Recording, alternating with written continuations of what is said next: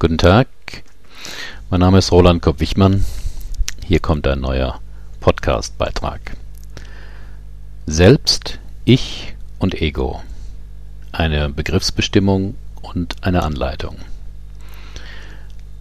Um sich selbst und seine Handlungsweisen besser zu verstehen und möglicherweise zu verändern, ist ein tieferes Verständnis darüber, wie diese drei Bereiche zusammenspielen, aus meiner Sicht unerlässlich. Im Folgenden will ich versuchen, diese zu definieren und voneinander abzugrenzen. Ich, folge dabei teilweise den Überlegungen von Detlef Bartel. Das Selbst. Mit ihm werden wir geboren und es verändert sich das ganze Leben hindurch nicht. Es existiert außerhalb von Raum und Zeit und bildet die Quelle unseres Bewusstseins. Das Selbst ist unsere eigentliche geistige Energiequelle. Als Teil der universalen Bewusstheit ist sein Kraftreservoir unendlich. Energiemangel entsteht durch den Verbrauch körperlicher als auch geistiger Aktivität. In beiden Fällen gilt, dass Energie nur durch Ruhe und Passivität wiedergewonnen werden kann. Der Sportler ruht sich nach einer anstrengenden Leistung aus, nach des Tages Mühen schöpfen wir neue Kraft im Schlaf, aber auch in stillen Zeiten oder der Meditation verbinden wir uns mit dem Selbst und können so unseren Energiefluss verbessern. Das Ich. Wenn das Selbst die passive Basis des Ich ist, kann das Ich als Zentrum betrachtet werden, in dem sich alle Gehirnfunktionen treffen. Dazu gehören unsere Gedanken, Wünsche, Vorlieben, Gefühle, Wahrnehmungen, Erinnerungen, Hoffnungen, Entscheidungen, Handlungskonzepte und so weiter. Wenn wir vor einer Entscheidung stehen und in einem ruhigen, entspannten Zustand das Für und Wider mehrerer Optionen abwägen, ist das Ich eine Art innerer Regisseur, der die Vorstellungen und Interessen aller innerer Instanzen angemessen berücksichtigt und dann eine ausgeglichene Entscheidung fällt. Das Ich regiert praktisch immer aus der Mitte heraus, indem es auch die sozialen Aspekte einer Entscheidung mit berücksichtigt. Warum ist die Mitte des Ich so wichtig? Weil wir schnell das Gleichgewicht verlieren, wenn wir die Mitte verlassen. So wie der Artist auf dem Seil oder wir selbst auf einem schwankenden Boot der sicherste Platz ist die Mitte, weder zu weit rechts noch links. Das Ego Sobald das Ich sich von seiner Mitte entfernt, wird es zum Ego. Oder anders ausgedrückt, sobald ein Teil, siehe mein Beitrag zum Modell des inneren Teams, anstatt das Ich die Regie übernimmt, wird dieser Mensch von seinem Ego getrieben und bekommt früher oder später große Probleme. Übernimmt zum Beispiel ein innerer Antreiber in uns über zu lange Zeit die Regie, dann strengen wir uns auch bei Situationen an, wo es nichts zu leisten gibt. Oder wir versuchen es allen recht zu machen und sind irgendwann erschöpft und frustriert.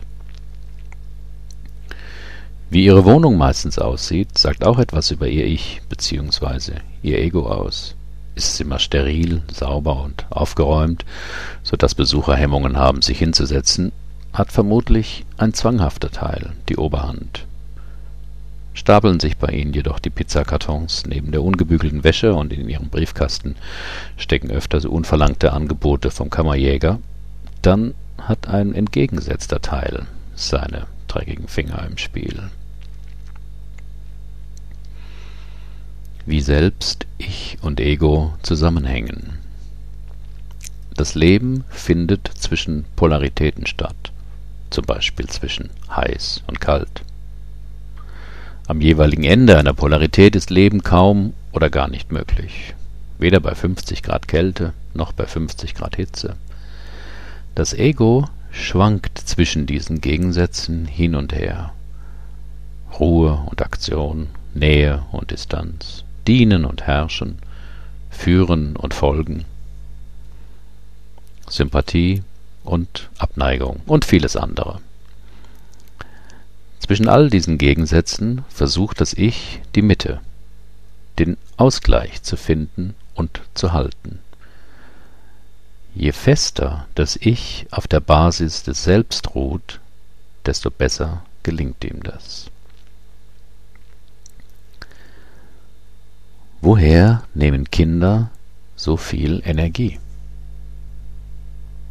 Wer Kinder beobachtet, mag staunen, über wie viel Energie sie verfügen. Das kann man so verstehen, dass ihr Ich in ganz jungen Jahren noch recht schwach entwickelt ist. Kinder leben noch in direktem Kontakt zur Außenwelt und zu ihrem Selbst. Der Energiefluss des Selbst ist ständig vorhanden, nicht nur im Schlaf. Tagsüber wird es jedoch mehr oder weniger von der Gedankenwelt des Ich behindert. Denn das Ich zwingt den Menschen dazu, alles Erlebte zu vergleichen, zu bewerten und zu interpretieren, bevor er sich dann für eine Handlung oder eine Meinung entscheidet. Das kostet Kraft und Energie. Kinder dagegen leben spontan. Sie handeln sofort, ohne groß nachzudenken. Sie verbrauchen dadurch auch weit weniger Energie.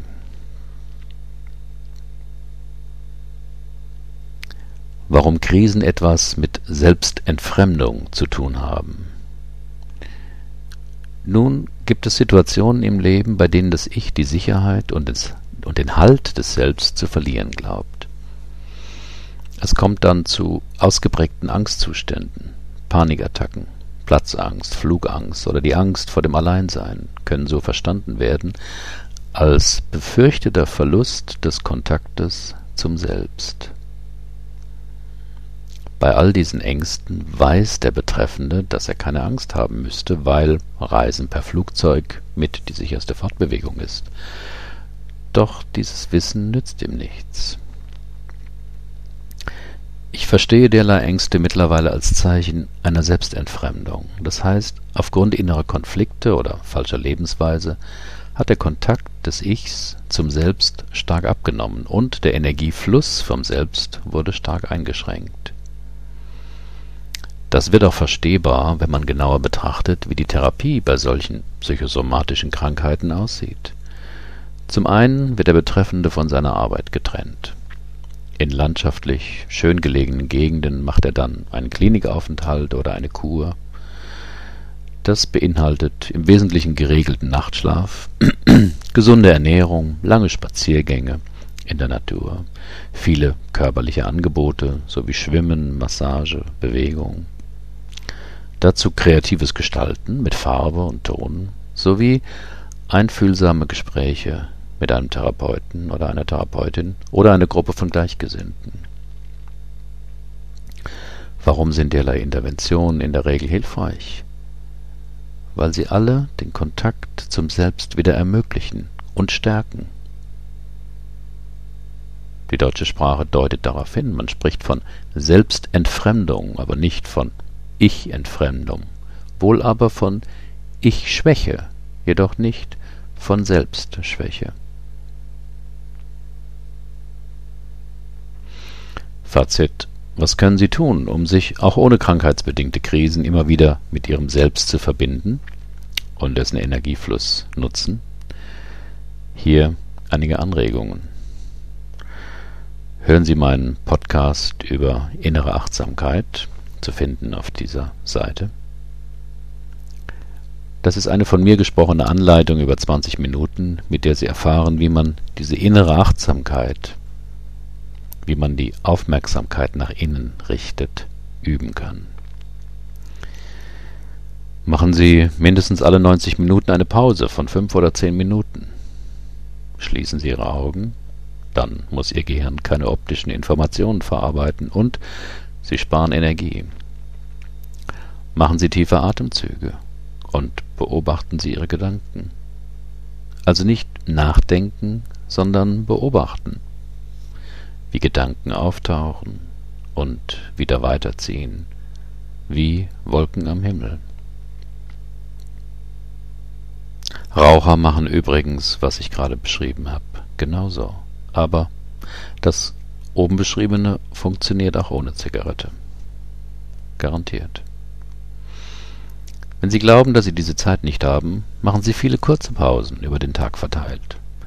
Zehn oder zwanzig Sekunden lang. Diese Zeit müssten sogar Sie haben. Zum Beispiel im Aufzug, auf der Toilette, vor dem PC. Schließen Sie die Augen und stellen Sie sich eine Wiese vor. Atmen Sie ruhig und etwas tiefer als sonst. Die Qualität unseres Lebens hängt vor allem davon ab, womit wir uns identifizieren. Ziehen wir unser Selbstwertgefühl vor allem aus dem Geltungsbedürfnis des Ego, dann sind wir gekränkt, wenn wir im Lokal nicht gleich bedient werden, müssen immer das teuerste Handymodell besitzen und prahlen vor anderen mit unseren Fähigkeiten. Doch wir sind eben nicht allein das Ich mit all seinen verschiedenen Egos, die unter der Abhängigkeit von der Außenwelt leiden. Zu uns gehört auch unser viel größeres Selbst. Aus ihm kommt die Kraft, Abhängigkeiten zu reduzieren und wirklich selbstverantwortlich zu handeln. Vielen Dank für Ihre Aufmerksamkeit. Bis zum nächsten Mal.